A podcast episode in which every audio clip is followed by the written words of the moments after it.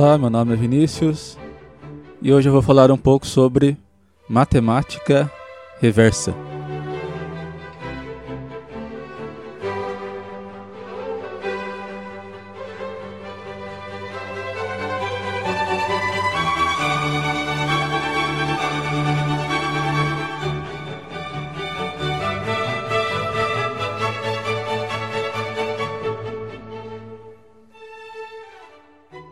Muito bem. Quando falamos de fundamentos da matemática, a gente está interessado em aspectos básicos da matemática, né, relacionados tanto aos seus conceitos como à sua própria estrutura lógica. Algumas questões que são fundamentais na matemática, por exemplo, né, o que é um número, ou o que é uma função, o que é um conjunto. Né, então a gente está perguntando pelos objetos mais básicos da matemática. E como eu disse também, a gente pode fazer perguntas mais relacionadas à estrutura lógica da matemática. Então, o que é uma prova ou o que é uma demonstração? O que seria um axioma? Ou quais são os axiomas apropriados para certas teorias, né? teoria de números, conjuntos e assim por diante. A matemática, de maneira geral, opera de forma dedutiva, ou seja, a partir de certos pressupostos, que são os nossos axiomas e também as definições iniciais, a gente deriva as consequências lógicas desses axiomas e definições, usando um raciocínio que vai ser determinado pela lógica clássica. Então, o que a gente tem basicamente é uma cadeia lógica de afirmações que partem dos axiomas e chegam até os chamados teoremas. Teoremas são, nesse caso, a conclusão dessa cadeia lógica.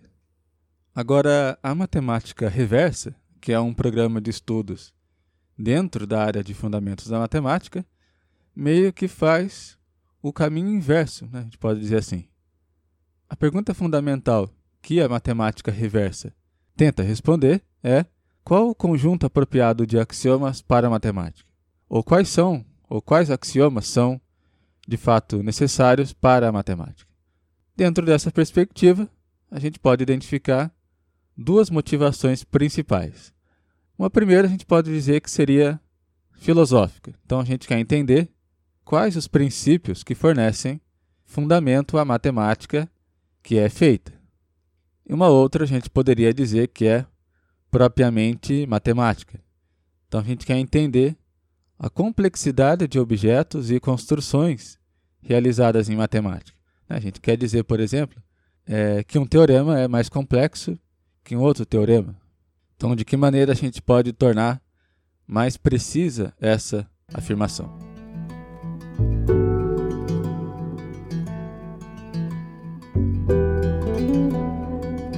Bom, então, como funciona aproximadamente a forma de trabalho da matemática reversa?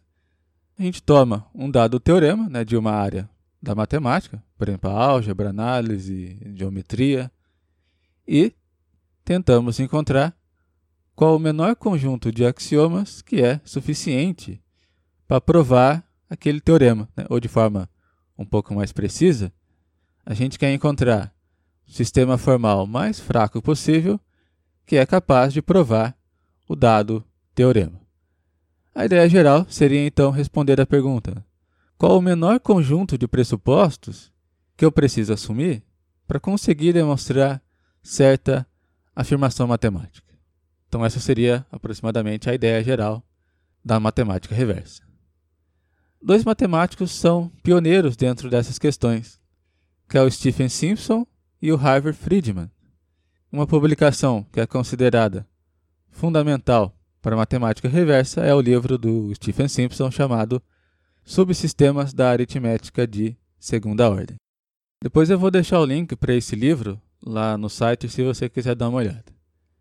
Só relembrando aqui alguns conceitos que eu já comentei num podcast anterior, né, sobre metamatemática. A gente tem linguagens formais, né, que são conjuntos de símbolos e regras de construção de fórmulas bem formadas.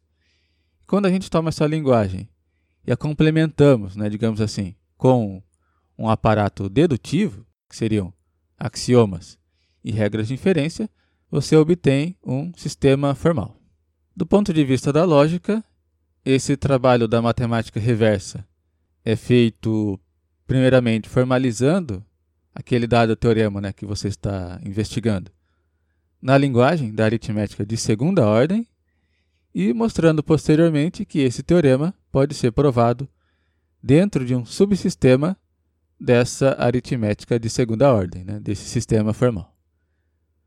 Quando falamos de uma linguagem de primeira ordem, a gente está falando de uma linguagem cujas variáveis possuem como domínio objetos da teoria. Agora, em uma linguagem de segunda ordem, a gente tem variáveis cujo domínio são objetos, mas também variáveis cujo domínio são conjuntos de objetos. Então, falando assim de maneira bem grosseira, né? numa linguagem de primeira ordem, a gente fala, por exemplo, para todo objeto x vale alguma coisa. Numa linguagem de segunda ordem, eu poderia dizer para todo conjunto x vale outra afirmação. Então, grosseiramente falando, seria essa a diferença. Agora, quando a gente fala de subsistemas, né, um subsistema da aritmética de segunda ordem é um sistema formal que tem como linguagem a própria linguagem da aritmética de segunda ordem, cujos axiomas são teoremas do sistema da aritmética. Então, por exemplo, no caso da linguagem da aritmética de segunda ordem, a gente tem variáveis cujo domínio são os números né, e também variáveis cujo domínio são conjuntos de números. O trabalho da matemática reversa é feito dentro desse sistema, né, um sistema da aritmética de segunda ordem, pois é o sistema mais simples no qual grande parte da matemática pode ser desenvolvida. A ideia, então, como eu disse anteriormente, é formalizar um dado teorema da matemática nesse sistema, que é o mais geral possível, e a partir daí tentar reduzir esse sistema até encontrar aquele subsistema mais simples com o qual você consegue demonstrar aquele teorema que está sendo investigado. O que vai diferenciar um subsistema de outro são basicamente axiomas que afirmam a existência de certos conjuntos. Agora, o que é bem interessante, né, se você olhar depois aquele livro do Stephen Simpson que eu citei, esse processo de pegar um teorema da matemática e procurar o subsistema mais simples onde ele pode ser provado, em geral, vai conduzi-lo a sempre cinco subsistemas que podem ser ordenados de acordo com sua força, digamos assim, né, do mais fraco para o mais forte. E esses subsistemas correspondem, em relação alguns aspectos, a alguns programas clássicos de fundamentação da matemática, né? como, por exemplo, o construtivismo, o finitismo, o predicativismo e assim por diante. E por que, que isso é interessante? É, na verdade, quase que surpreendente. Isso é quase surpreendente porque, né, se a gente tomar aquele sistema mais geral da aritmética de segunda ordem, a gente poderia obter infinitos subsistemas né, em potencial. Mas o que a investigação do Stephen Simpson demonstrou é que, de infinitos subsistemas em potencial, a gente acaba encontrando cinco subsistemas nos quais grande parte dos teoremas matemáticos né, que ele investiga podem ser demonstrados. E além disso, esses subsistemas podem ser ordenados de acordo com a força demonstrativa desses sistemas, né, digamos assim. Então, por exemplo, o subsistema mais simples é o que é chamado RCA0. Então, esse subsistema, né, dito de maneira bem simplificada, é um sistema que fica restrito a conjuntos recursivos e recursivamente enumeráveis. Então, são dois conceitos da teoria da computabilidade. Diz o seguinte: um conjunto é recursivamente enumerável se existe um algoritmo que lista os elementos que pertencem a esse conjunto, e um conjunto é recursivo, a gente pode dizer também que ele é decidível, se tanto o próprio conjunto quanto o complemento desse conjunto são recursivamente enumeráveis. Né? Ou dito de outra maneira, existe um algoritmo que consegue responder né, se dado objeto pertence ou não pertence a esse conjunto. Então, esse subsistema mais simples, né, que é o RCA0, corresponderia a uma matemática baseada totalmente na propriedade que conjuntos têm de serem, pelo menos recursivamente enumeráveis. Então é um subsistema no qual a gente tem for um, um forte componente algorítmico. Então você pega um teorema da matemática, vou dar aqui o exemplo do teorema de Bosano-Weierstrass, que é bem conhecido. Esse teorema diz o seguinte: toda sequência limitada de números reais possui uma subsequência convergente. Então lembra que a ideia da matemática reversa seria então, a partir desse dado teorema, encontrar os axiomas que a gente precisa para demonstrá-lo. É claro que a gente não quer qualquer conjunto de axiomas, a gente quer aquele conjunto que seja o mais simples.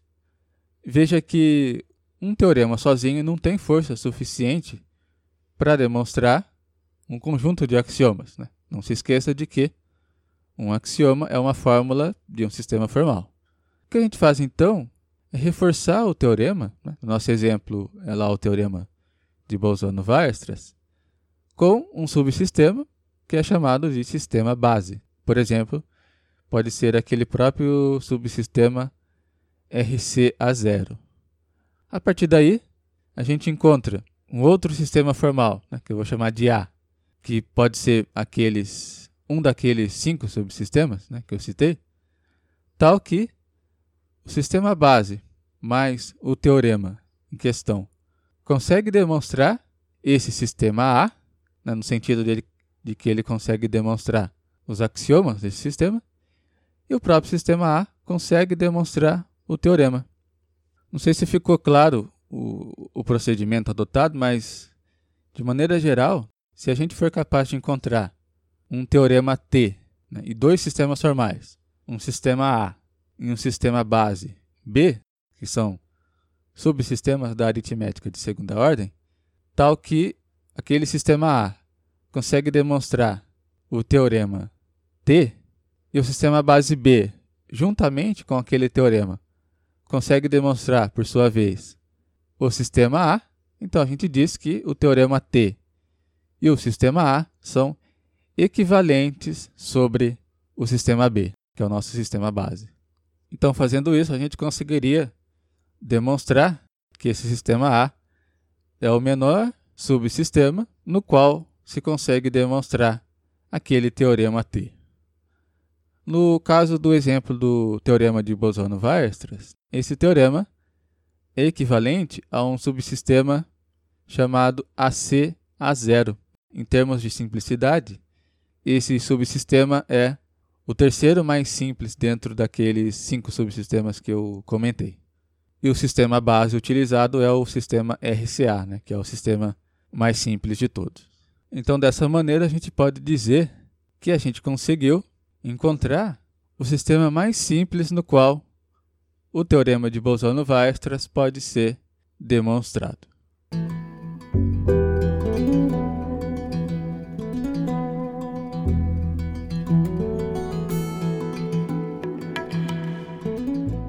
Agora, para finalizar, algumas observações finais.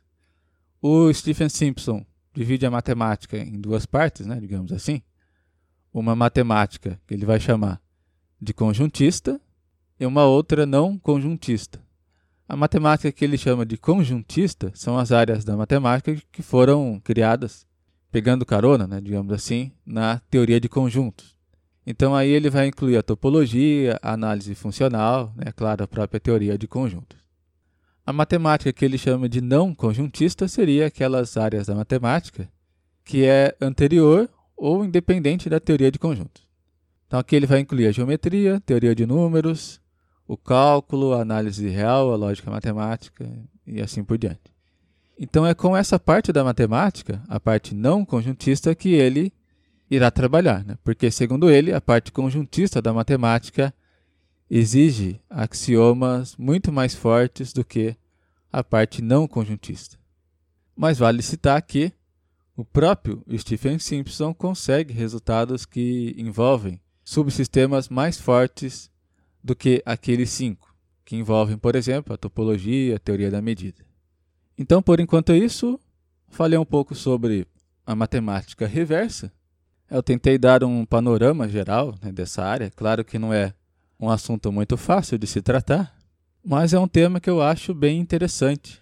Principalmente essa ideia de, né, de você pegar um teorema da matemática e tentar encontrar, digamos assim, quais são, de fato, os fundamentos desse teorema, né? Quais princípios, quais axiomas eu preciso, qual o conjunto mais simples de axiomas que eu preciso para demonstrar esse teorema.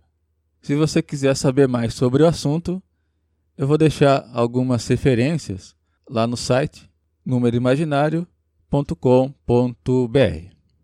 Então, muito obrigado por você ouvir o podcast e até o próximo episódio.